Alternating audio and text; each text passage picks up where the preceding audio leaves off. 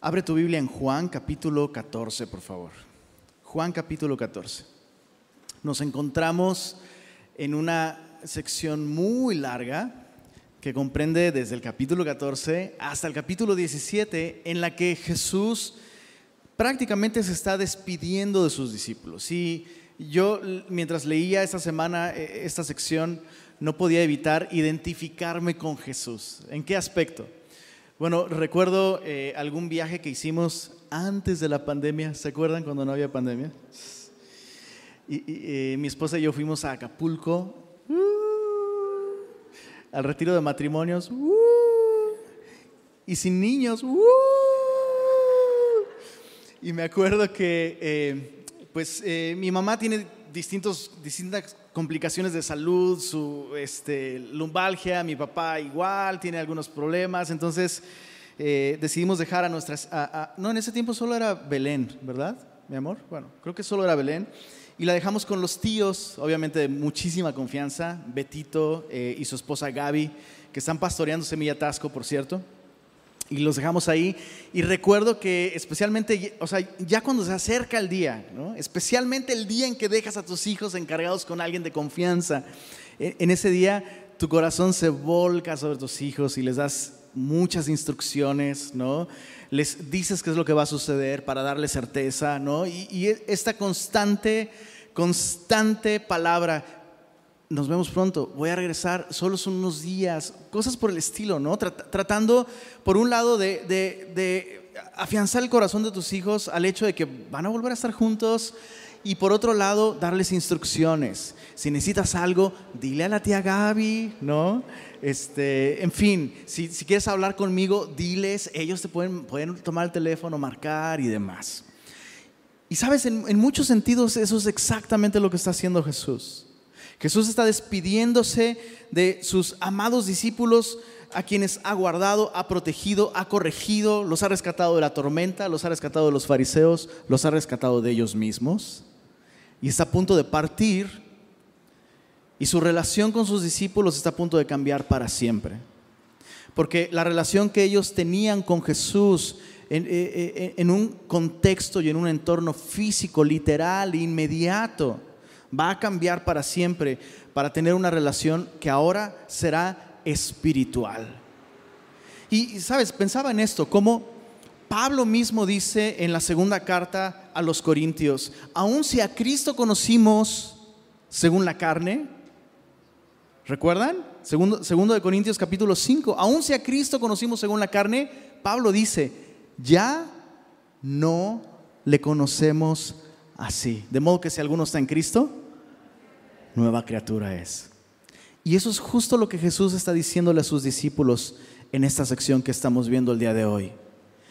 A partir del capítulo 14, versículo 15, veremos la promesa que Jesús hace de enviar el Espíritu Santo, un ayudador. Dice así, verso 15, si me amáis, guardad mis mandamientos y yo rogaré al Padre y os dará otro consolador, para que esté con vosotros para siempre. El Espíritu de verdad, al cual el mundo no puede recibir, porque no le ve ni le conoce. Pero vosotros le conocéis, porque mora con vosotros y estará en vosotros. No os dejaré huérfanos, vendré a vosotros. ¿Te sucede cuando lees la Biblia algunas veces que pareciera como que Jesús cambia de, tema o cambia de track y dices, ¿qué tiene que ver el verso 15 con el verso 16? ¿Y, cómo se atreve Jesús a pedir a sus discípulos que le demuestren su amor por medio de la obediencia? Cuando Jesús mismo acaba de decir que todos van a abandonarle, todos van a huir, el discípulo estrella, Pedro, le va a negar tres veces. O sea, Jesús, si tú mismo sabes que ellos no pueden serte fieles estando ahí contigo, que tú los ves. ¿Cómo puedes, Jesús, no entiendo, cómo puedes pedirles que demuestren su amor por medio de la obediencia? Bueno, Jesús puede pedirles esto justamente porque, verso 16 dice, y yo voy a rogar al Padre y Él les dará otro consolador. En otras palabras, Jesús sabe que sus discípulos no son capaces de amarle como es digno de ser amado y como ellos necesitan amar a Jesús. ¿Es, ¿Esto te describe a ti? ¿Has descubierto eso? ¿Has llegado a ese punto en tu vida? Que aun cuando, cuando sepas lo que Jesús hizo por ti, vamos, tú y yo hemos fallado muchas veces, aun si tenemos años de cristianos, fallamos. Y escucha esto, cada vez que tú y yo fallamos, no es un problema de falta de voluntad. Ah, es que le tengo que echar más ganas. No, el problema es falta de amor. Y la falta de amor a Dios en nuestra vida tiene una solución. Dios sabe que nosotros no podemos amar a Jesús como Él es digno de ser amado sin su ayuda. Por eso Jesús prometió enviar el Espíritu Santo. La Biblia dice que el amor de Dios ha sido derramado en nuestros corazones por medio de qué, perdón? O mejor dicho, ¿por medio de quién? Por medio del Espíritu Santo. Sí, claro. Nosotros, si amamos a Dios, es porque Él nos amó primero. Así que Jesús está enseñándole aquí a los discípulos que la vida de obediencia con la que ellos deben demostrar su amor a Jesús, su lealtad a Jesús, no será posible aún. Será posible entonces cuando el Espíritu Santo venga a ellos. Por eso es que Jesús le llama a este Espíritu otro consolador. Eso es algo que tenemos que entender. Tenemos que entenderlo muy bien. El Espíritu Santo es otro consolador. Y, déjame explicar estas dos palabras. Normalmente no me, no me encanta clavarme tanto en el griego, pero la palabra consolador para empezar. En nuestra experiencia y por nuestro contexto, el concepto de consolador que Jesús tenía en mente es muy distinto al contexto que nosotros tenemos. El día de hoy pensamos en un consolador y nuestro concepto es alguien impotente que todo lo que puede hacer es estar allí con nosotros. O sea, ese es nuestro concepto de consolador. ¿Sabes? Alguien que se compadece de nosotros, incluso ah, entiendo por lo que estás pasando, o a lo mejor no lo entiendo, pero ah, me encantaría hacer algo por ti, pero no puedo, así que aquí estoy contigo. Ya, chiquito, ya, algún día espero que todo esté bien. Es más, ni siquiera un consolador es alguien cuya única o máxima capacidad sea hacernos sentir mejor. Ahora, quiero aclarar esto. Creo definitivamente que el Espíritu Santo tiene la capacidad de hacernos sentir mejor. Pero esa no es su máxima capacidad. No. En su idioma original, consolador, paracletos, es la palabra en griego, paracletos, es una palabra compuesta. Para significa al lado de y kletos significa llamado. Y el concepto es que es alguien asignado al lado tuyo para ayudarte. Algunos, usos de esta palabra su, en su tiempo y en su contexto original, esta palabra podía usarse para referirse a un abogado defensor. Eso es increíble. Piensa en eso por un momento, por favor. Un abogado defensor es alguien con la capacidad, con los recursos, con la voluntad para ayudar a una persona que está verdaderamente en aprietos. Ese es el Espíritu Santo. Y, en ese sentido, el Espíritu Santo es muy similar a Jesús. Por eso es que Jesús le llama otro consolador. Pregunta, ¿qué es lo que está haciendo Jesús el día de hoy al lado del Padre? Intercediendo como un abogado defensor por nosotros. ¿Qué es lo que el Espíritu Santo hace al lado de nosotros? intercediendo. Pablo mismo dice que aun cuando no sabemos cómo orar, el Espíritu Santo intercede por nosotros. Entonces, comparte la misma naturaleza de Jesús, el mismo corazón, el mismo carácter, incluso déjame decirlo así, los mismos métodos. Y eso es algo importante, porque entonces el Espíritu Santo nunca va a hacer nada con un estilo o con una, o con una naturaleza distinta a la de Jesús. Para ponerlo más claro, prácticamente Jesús está diciendo, no van a notar la diferencia. Este, este consolador no es otro de distinto tipo, sino es otro con la misma esencia, el mismo carácter que yo. Y esa es la otra palabra que hay que entender, la palabra otro. En español solo tenemos una palabra para otro. Y dependiendo del contexto, esa palabra otro puede significar dos cosas distintas. Ejemplo, estás reparando tu carro, estás debajo de tu carro, tienes un desarmador. Perdón, yo no sé si usan desarmadores para arreglar carros. Se nota que no arreglas carros, Lenny. Sí, totalmente. Y eso que mi papá es mecánico. Pero bueno, estás debajo del auto, estás con un desarmador y de pronto le dices a tu ayudante, oye, este no me sirve, este es plano, pásame otro. Entonces te están pasando otro desarmador, pero es un desarmador de distinto tipo, ¿ok? El otro contexto te indicaría algo distinto. Estás trabajando en el auto, el desarmador que tienes en la mano es exactamente el que necesitas, pero se te cae y no te diste cuenta que abajo hay una alcantarilla y ¡pum! Así, la ley de Morphy, bro. Derechito hasta el fondo, ¿no? ¡Oh! Oye, fulanito, se me cayó el desarmador eh, plano que tenía. Pásame otro. Ahí el contexto está diciendo, pásame otro del mismo tipo. Esa es la palabra en griego que Jesús usó para, para otro consolador. Sí, y eso es muy importante porque significa que no es Jesús mismo, realmente es otra persona, pero es otra persona con los mismos atributos, los mismos recursos, el mismo carácter, la misma meta, los mismos métodos. Y esto es simplemente una manera de entender que el Espíritu Santo es Dios tanto como Jesús, lo cual es muy importante, pero algo aún más importante el Espíritu Santo no me va a llevar a hacer nada distinto de lo que Jesús me llamaría a hacer. El Espíritu Santo no va a obrar de un modo distinto al que obraba Jesús. Y en ese sentido yo quisiera hacerte una invitación.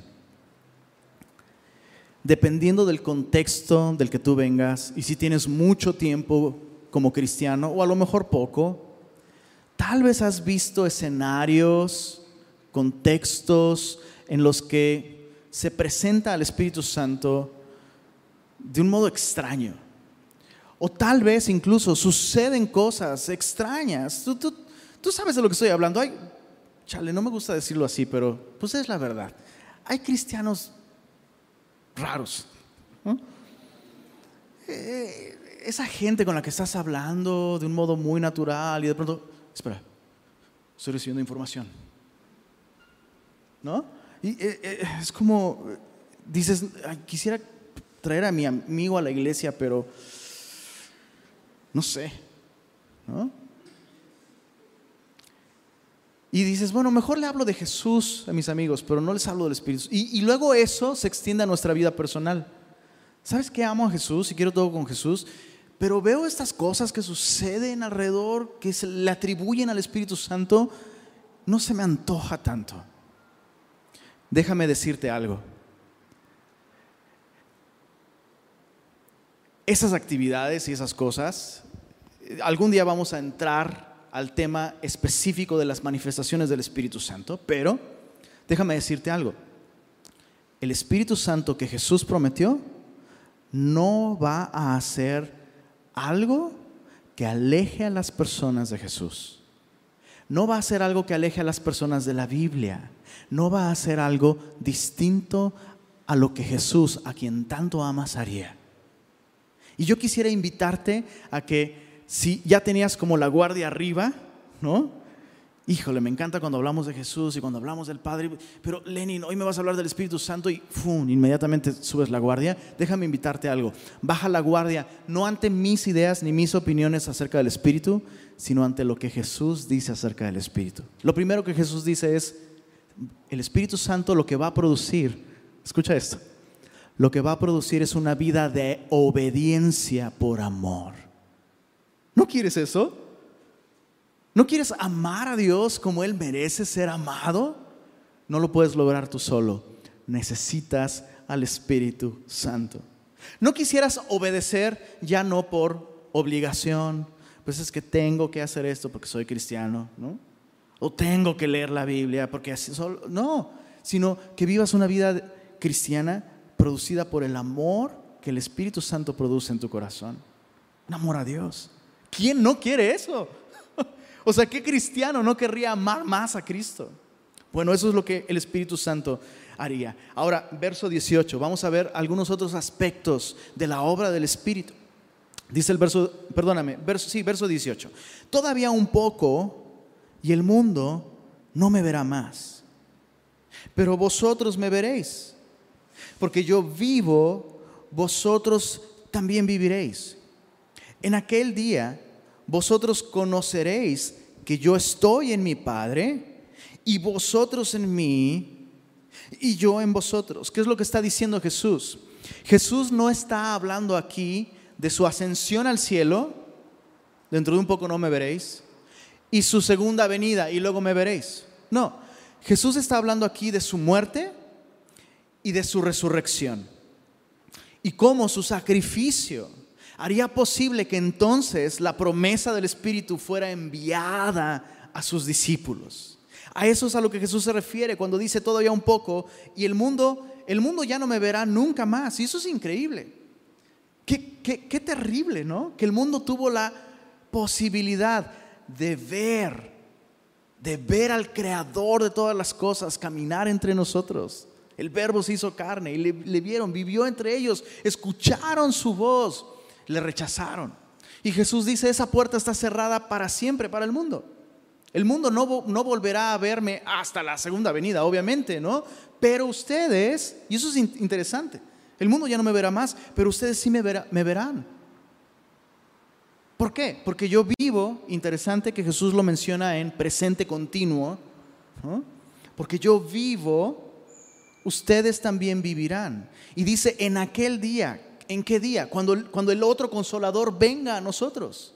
En aquel día ustedes conocerán que yo estoy en mi Padre y vosotros en mí y yo en vosotros. ¿Qué es lo que va a hacer el Espíritu Santo? Lo mismo que hizo con Cristo. La razón por la que Cristo pudo vivir una vida de perfecta obediencia a Dios. La razón por la que Cristo era capaz de discernir, de entender, de ver con claridad la voluntad de su Padre, es por el Espíritu Santo.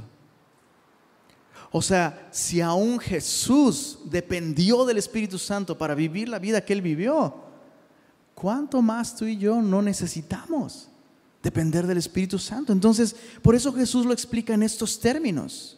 En aquel día ustedes van a comprender cómo es que yo viví esta vida que yo estoy viviendo. Cuando el Espíritu venga a ustedes, y ese es el mismo Espíritu que el día de hoy me tiene en comunión con el Padre, ustedes van a conocer que yo estoy en el Padre por medio del Espíritu, y ustedes están en mí por medio del Espíritu, y yo en vosotros. Es maravilloso, es maravilloso.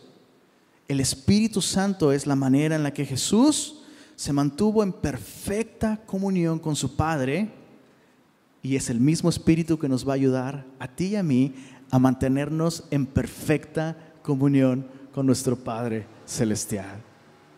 Es maravilloso.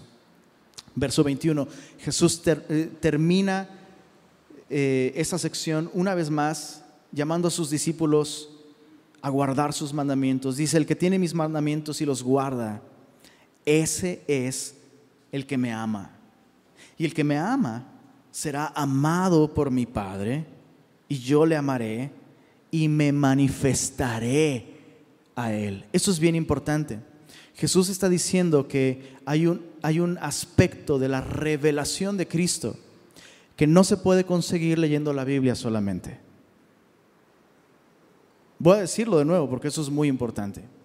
Hay aspectos de la revelación de Cristo que no se pueden conseguir leyendo la Biblia solamente. Necesitamos obedecer la Biblia o vivir la Biblia para acceder a ciertos aspectos de la revelación de Dios. Y, quiero aclarar, no estoy diciendo con esto que para ser cristiano necesitas vivir una vida perfecta. Si pudieras vivir una vida perfecta, Cristo no habría muerto en la cruz del Calvario por nosotros, así de simple. Pero una de las cosas que va a hacer el Espíritu es justamente esta. El Espíritu va a tomar la palabra de Dios y la va a convertir en algo vivo que afecta nuestro corazón, nuestra voluntad, de modo que tú y yo querremos guardar por amor lo que Dios nos revela en su palabra. Eso es, eso es, algo esencial de la obra del Espíritu Santo. El Espíritu Santo me lleva no solo a querer vivir como agrada a Dios, sino me da la capacidad de hacerlo. Y una vez más, espero que nadie se vaya con un malentendido. No estoy diciendo que el Espíritu Santo eh, nos fue dado para que vivamos una vida perfecta y si no la vivimos, pues lo perdemos. No. Pero el Espíritu Santo va a producir en nosotros el deseo y la capacidad. Entonces, una vez más, Lenin, ¿estás diciendo? ¿Estás diciendo que es posible vivir una vida perfecta y sin pecar? número uno, no lo estoy diciendo yo, lo está diciendo la Biblia. Y número dos, aun cuando eso es posible, seguiremos fallando. Pero no por eso debemos dejar de desear una vida de obediencia a Dios. Como decía Charles Spurgeon, no existen cristianos perfectos, pero todos los cristianos deben desear vivir una vida perfecta para Dios. Y, es así. Cuando el deseo no está ahí, eso indica una falta de comunión o de presencia o dependencia del Espíritu Santo. Por eso Jesús insiste en esto. El que me ama guardará mis mandamientos. Y el resultado será, yo me manifestaré a Él. Me revelaré a Él. Ahora, esto plantea un problema. Y Judas va a identificar el problema, no Judas Iscariote, dice el verso 22.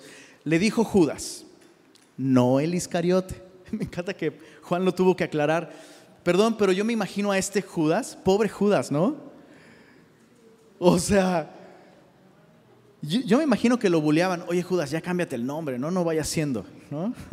Cosas por el estilo. Bueno, le dijo Judas, no el Iscariote, Señor, ¿cómo es que te manifestarás a nosotros y no al mundo? Ahora, este es el segundo cómo de esta sección. En el verso 5 del capítulo 14, Tomás dijo, Señor, no sabemos a dónde vas. ¿Cómo sabremos el camino? Ahora Judas dice, Señor, ¿cómo te manifestarás a nosotros y no al mundo? Y luego, acompáñame rápidamente al capítulo 16. En el verso 17 dice, entonces se dijeron algunos de sus discípulos unos a otros, ¿qué es esto que nos dice? Verso 18, decían pues, ¿qué quiere decir con todavía un poco? O sea, lo que Jesús viene hablando desde el capítulo 14 no lo entienden, aunque preguntan y Jesús les explica y no lo entienden. ¿Sabes qué me llama la atención? ¿Te das cuenta que el que está haciendo las preguntas no es Pedro? ¿Quién era el vocero del grupo? Pedro. ¿No te parece súper extraño que Pedro no esté interrumpiendo con preguntas? Entonces, mi teoría es esta. Mi teoría es que ni Pedro está entendiendo, pero Pedro está así de, gloria a Dios, aleluya. Uh, uh, uh", y entonces los demás dicen, ok, lo perdimos. Hay que hacer preguntas nosotros. Y me encanta, me encanta que Judas hizo preguntas, porque la respuesta de Jesús va a enseñarnos algo bien importante, importante a nosotros. Bueno, la pregunta de Judas va en torno a probablemente cómo, cómo es que lo vas a hacer. O sea, Jesús, nos estás diciendo que ya no te vamos a volver a ver. E, eso es lo que nos estás diciendo y que va a venir otro. Sin embargo, eres tú quien se va a manifestar a nosotros. ¿Cómo es esto? Por un lado.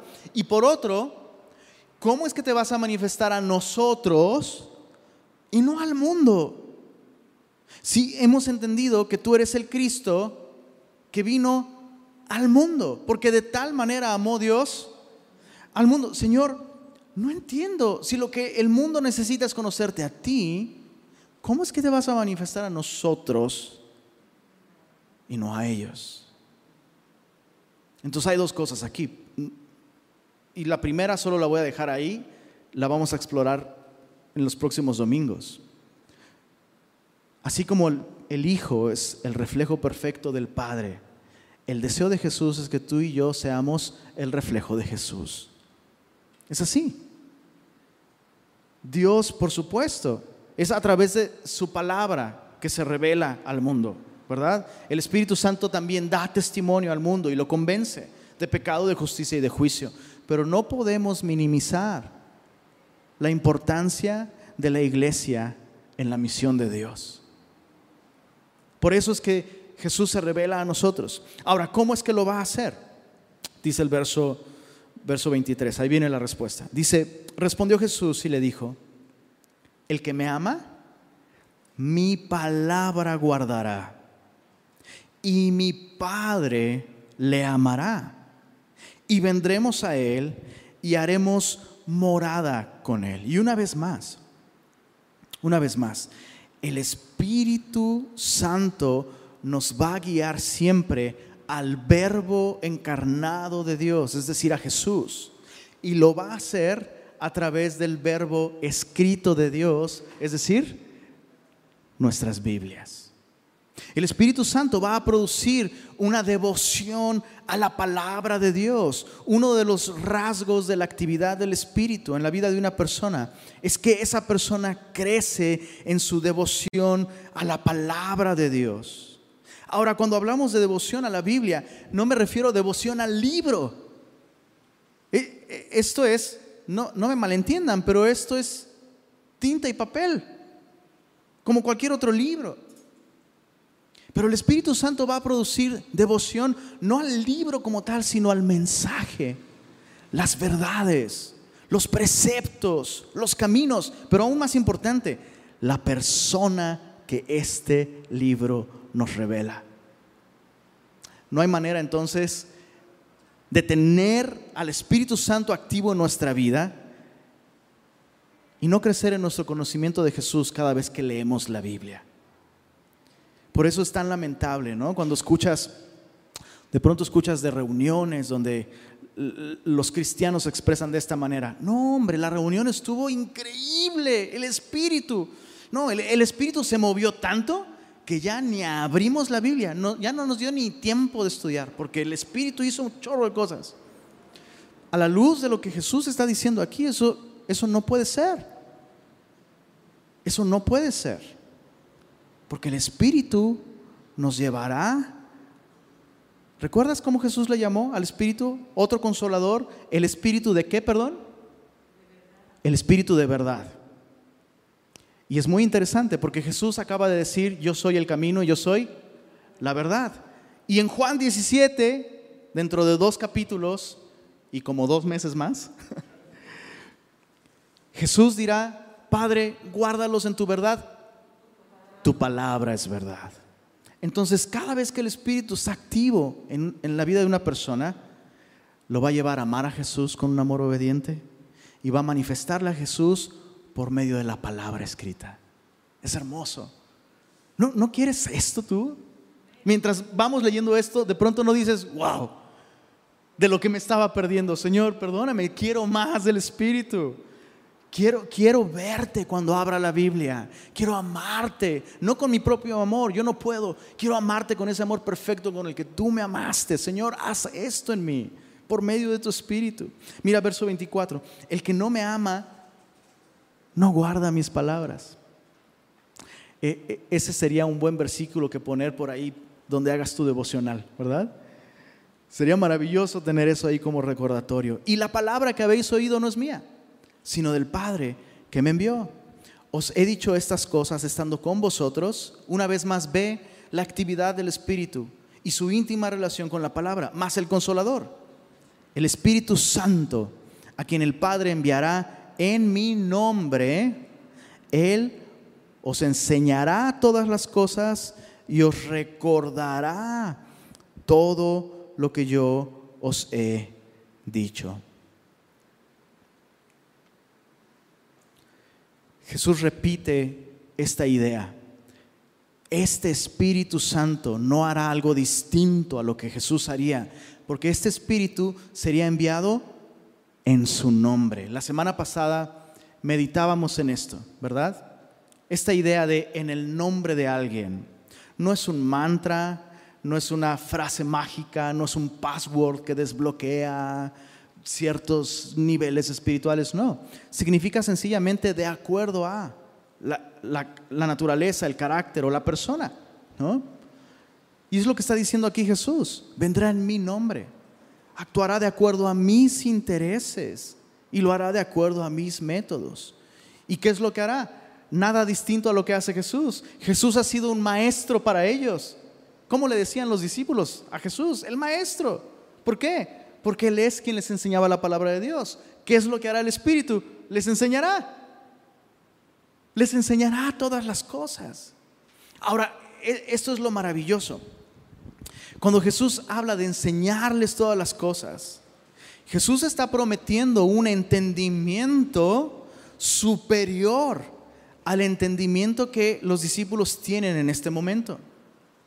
Hasta ahora los discípulos han comprendido la palabra de Dios, déjame decirlo así, a un nivel académico. ¿Y sabes? Es posible, es posible incluso no ser cristiano. Es la verdad. Es la verdad. Es posible no ser cristiano, cursar un curso de teología, entrar incluso a un seminario, aplicarse y aprobar y graduarte, pero así con honores. Es posible. Es posible. Pero lo que Jesús está diciendo aquí es, el entendimiento que ustedes tendrán ahora de mi palabra será superior, porque ya no será académico, será espiritual. Es el Espíritu Santo el que les revelará estas cosas. Acompáñame rápidamente a Primera de Corintios, por favor. Primera de Corintios, capítulo 1. Perdón, capítulo 2 capítulo 2. Vamos a ver desde el verso desde el verso 7. Primera de Corintios, capítulo 2, verso 7. Dice así: Pablo hablando, mas hablamos sabiduría de Dios en misterio. Recuerda que en la Biblia un misterio no es algo oh, intrigante, eh, spooky, raro. No, un misterio es algo que podría estar allí a plena vista, pero que no lo entenderías a menos que alguien revele de qué se trata. Eso es un misterio. No, no, importa la cantidad de perspectiva o inteligencia que tengas, a menos que alguien revele qué es eso, no lo podrías entender. Entonces Pablo dice, Hablamos sabiduría de Dios en misterio, la sabiduría oculta, la cual Dios predestinó antes de los siglos para nuestra gloria, la que ninguno, subraya eso en tu Biblia, ninguno de los príncipes de este siglo conoció. Pregunta, ¿quiénes son los príncipes de este siglo que no conocieron esta sabiduría? Leamos, el contexto nos da la respuesta. Porque si la hubieran conocido, ¿qué dice ahí? Nunca habrían crucificado al Señor de gloria. Ojo chicos, estos príncipes que nunca conocieron esta sabiduría de Dios son los principales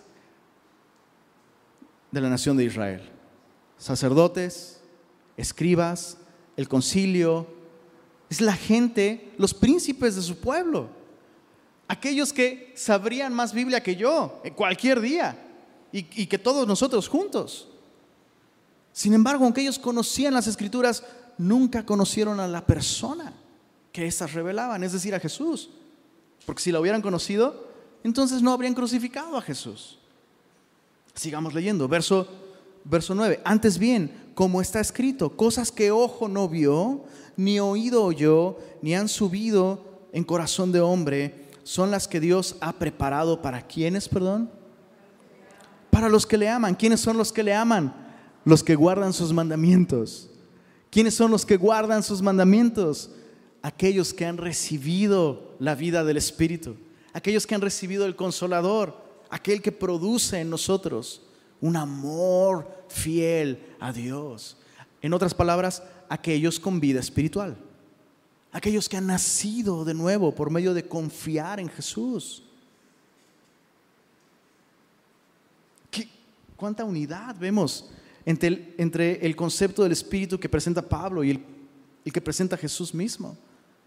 ¿Se dan cuenta cómo el Espíritu Santo nos va a llevar siempre a la persona de Cristo a través de la Biblia? Mira el verso, verso 10, pero Dios nos las reveló a nosotros. Ahora, ojo, todas estas cosas que ojo no vio ni oído yo, están hablando del Evangelio. Están hablando del Evangelio. Tú podrías haber estado al pie de la cruz y ver a Jesús sangrando ahí, pero a menos que el Espíritu Santo venga a tu vida, no podrías entender qué estaba sucediendo. Se refiere a eso. Yo, yo sé que muchos dicen, ay, está hablando del cielo cosas que ojo no vio ni oído yo. Está hablando del cielo. No, señores, está hablando del sacrificio que hizo posible que tú y yo estemos un día en el cielo. No existe cosa más no, no, existe cosa más extraña que esta, que Dios nos ha llamado de tal manera que entregó a su Hijo por pecadores como tú y como yo. Se necesita del Espíritu Santo para entender esto. Para vivir creciendo en el entendimiento de estas cosas. Dice el verso, verso 10, pero Dios nos las reveló a nosotros por medio de quién, perdón? Del Espíritu. Porque el Espíritu todo lo escudriña, aún lo profundo de Dios. Dice el verso 14, pero el hombre natural no percibe las cosas que son del Espíritu de Dios, porque para él son locura y no las puede entender porque se han de discernir espiritualmente. Otra vez, está hablando del Evangelio, de las verdades más profundas acerca del amor de Dios, acerca de la redención. El Espíritu Santo nunca nos va a llevar a revelaciones nuevas. Ya conocen este, eh, esta máxima semillosa, ¿verdad? Si es nuevo, no es bíblico. Y si es bíblico, pues no es nuevo. El Espíritu Santo siempre nos va a llevar a la persona de Cristo y al Evangelio. Regresando a Juan capítulo 14. Terminemos con la tan prolongada despedida. ¿Te das cuenta que Jesús está alargando demasiado su despedida? De hecho, al final de esta sección Jesús va a decir, ya no voy a hablar más, vámonos. Y después va a hablar por otros dos capítulos más. Qué increíble el amor de Jesús para los suyos, ¿verdad?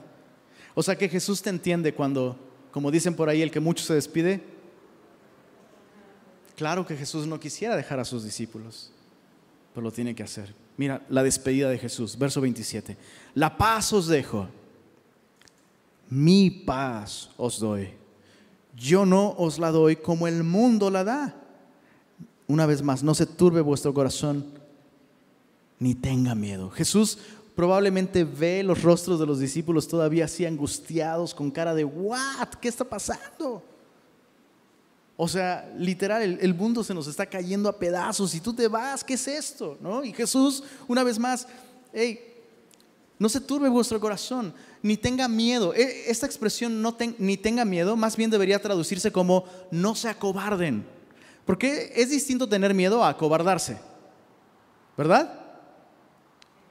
O sea, algo te puede dar miedo, pero te envalentonas y sacas la casta, ¿no? Lo que Jesús está diciendo es, hey, no se turbe corazón, su corazón ni se acobarden. La paz les dejo, mi paz os doy. Ahora, e, e, es esta expresión, la paz os dejo, mi, paz os doy, lleva un juego de palabras bien interesante. Y, por cierto, a mí me encanta esto. quienes me conocen saben que todo el tiempo estoy jugando con las palabras, ¿verdad? ¿Cuántos han sido víctimas de mis, juegos de palabras? No, no, estoy hablando de doble sentido, ¿eh? Estoy hablando de juego de palabras. Me encanta ver que Jesús hace eso constantemente. Jesús está haciendo un juego de palabras. ¿Por qué? Porque Él está diciendo, en hebreo literalmente está diciendo, shalom os dejo, mi shalom os doy. Shalom significa paz. Y, y, era una bendición cuando tú saludabas a alguien o te despedías de alguien diciendo shalom.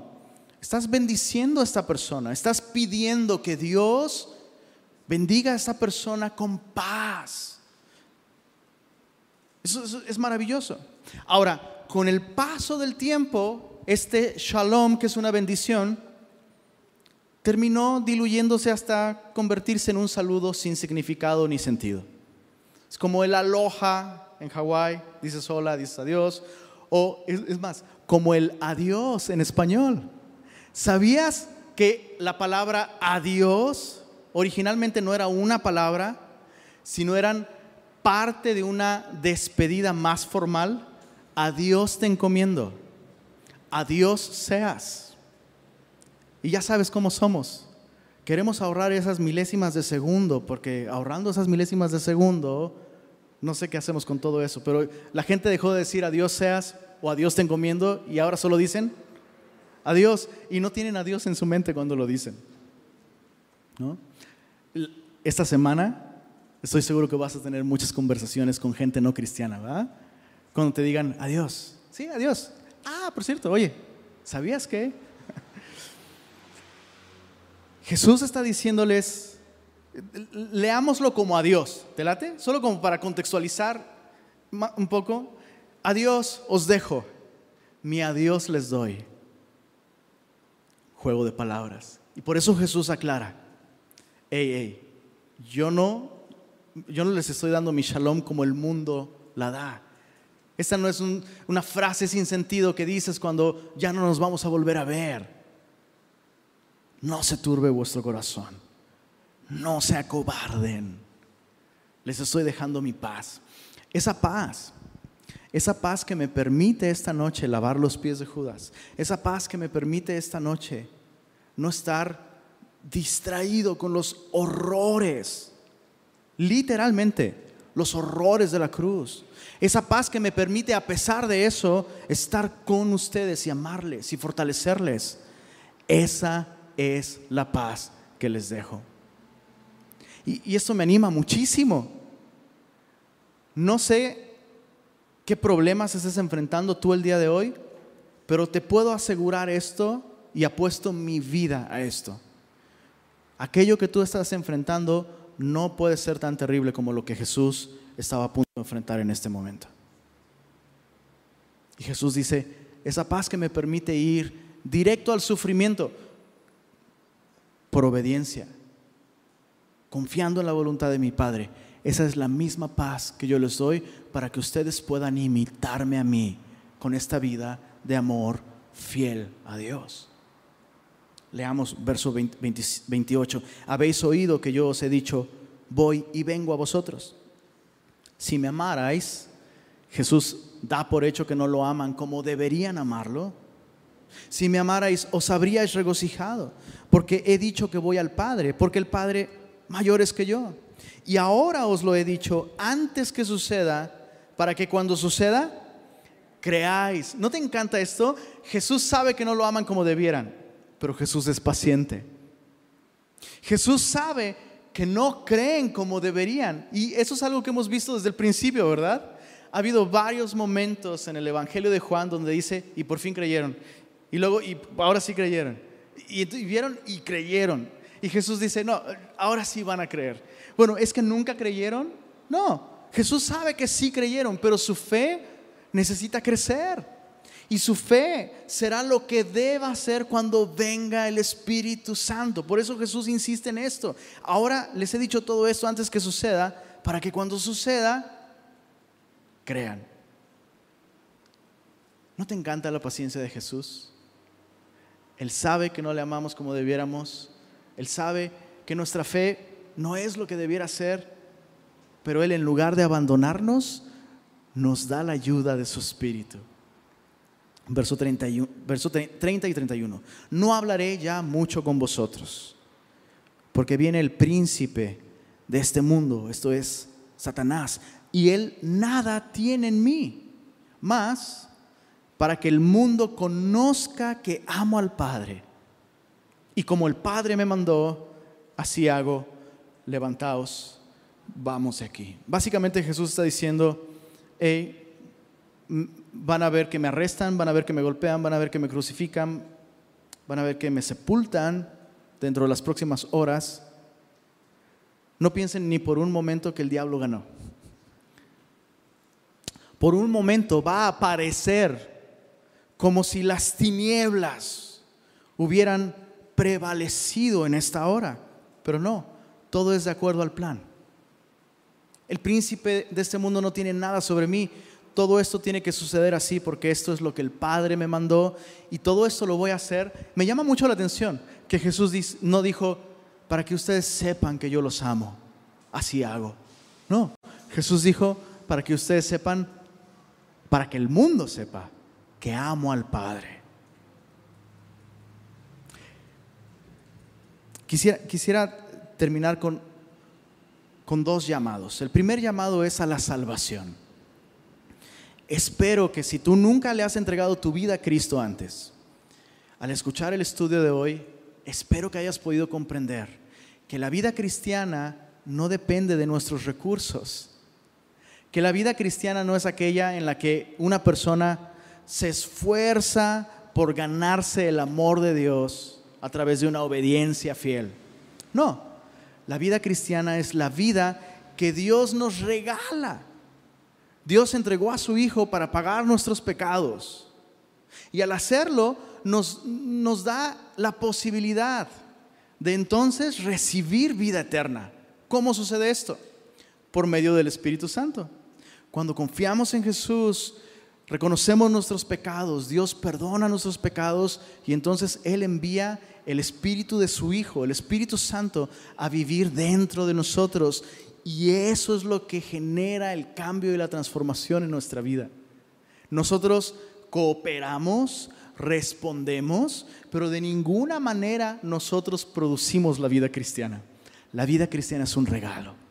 Y es maravilloso porque no solo nos regala la vida eterna, nos regala un corazón nuevo, una mente nueva, recursos nuevos y todo esto a través de su Espíritu Santo.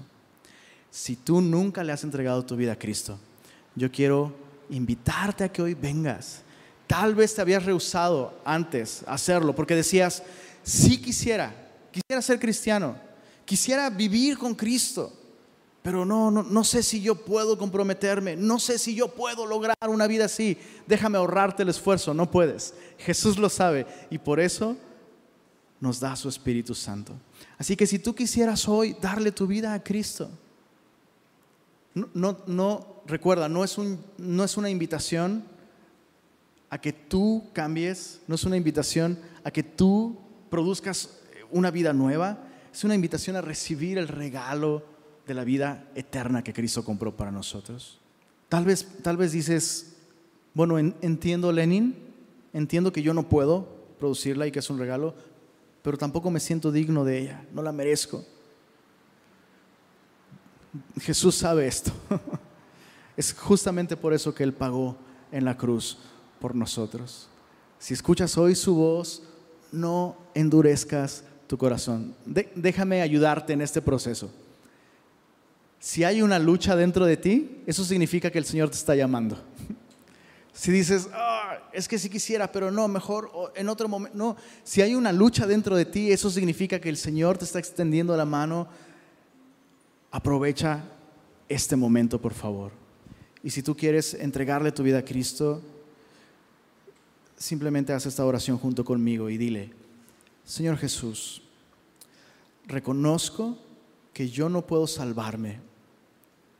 Reconozco que he pecado y me arrepiento de todo corazón.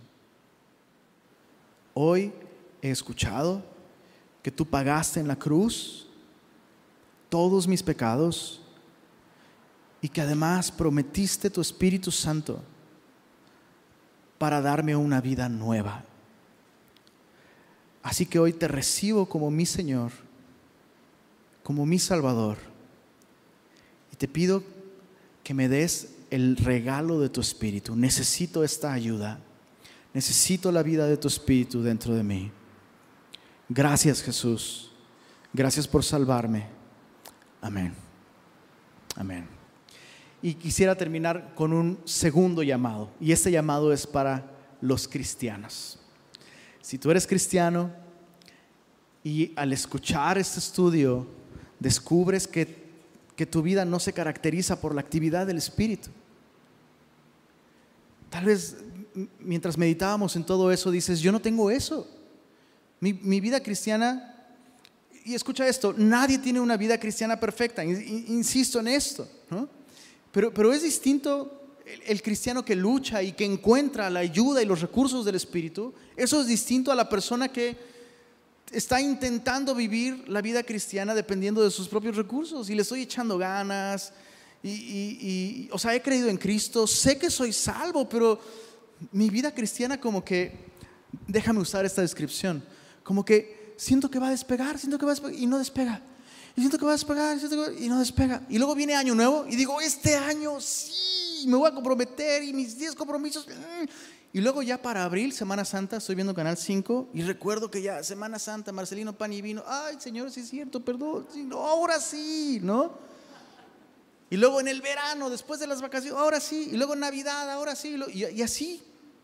Tu vida cristiana pasa así sin despegar.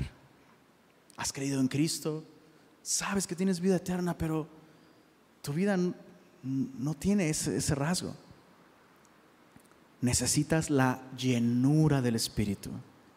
Y tal vez has estado sufriendo y realmente te duele y dices, ¿por qué, Señor? Yo quiero, quiero una vida plena, espiritualmente plena, pero no lo logro. Deja de intentar lograrlo.